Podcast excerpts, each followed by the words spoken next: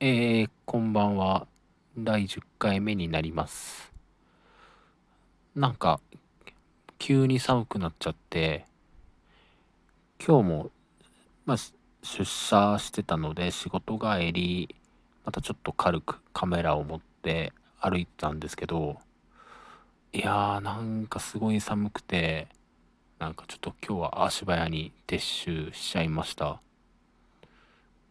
今日なんか特に撮ること考えてなかったんですけど、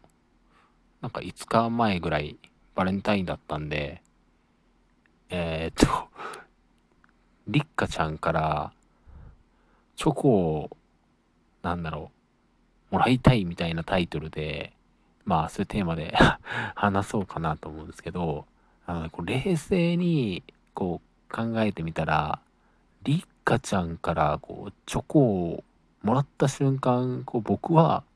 なんだろうな、こう、人ではない何かになってしまうっていうか、なんかもうなんか、灰になるんじゃないかと思ってて、なんか、な、ないですかそういうの。あの、すごい好きな人から、なんかこう、チョコをもらっちゃうと、こうあまりにも嬉しくて、なんかこう、自分が自分で入れられなくなるみたいな、そういうの多分、ない、ないか。あるわけないかいやもう、これ、ちょっとやばいな。なんか冷静に考えるとこう、なんかもう、うん。大変なことになっちゃうんで、もう、もういいや、やめよう。えっと、週末、ちょっと、作業というか、ま、仕事あるんで、できるかわかん、また、話せるかわかんないですけど、なんか前の中2恋に出会うまでの続きをどっかでまた話そうかなと思うんで、